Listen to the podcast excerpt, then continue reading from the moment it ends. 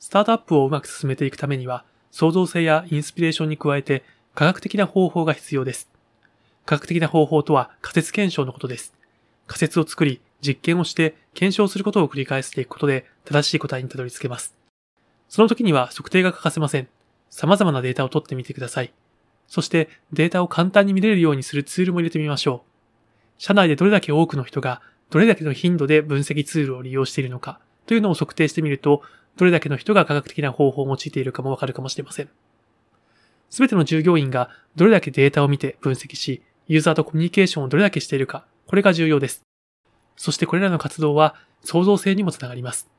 分析をしてユーザーの声を聞き、実験をすることを繰り返していれば、きっとユーザーの望むものも作れるはずです。今日はマイケル・サイベル、スタートアップの科学的方法という記事をもとに紹介しました。ファウンデックス1分間スタートアップの馬田でした。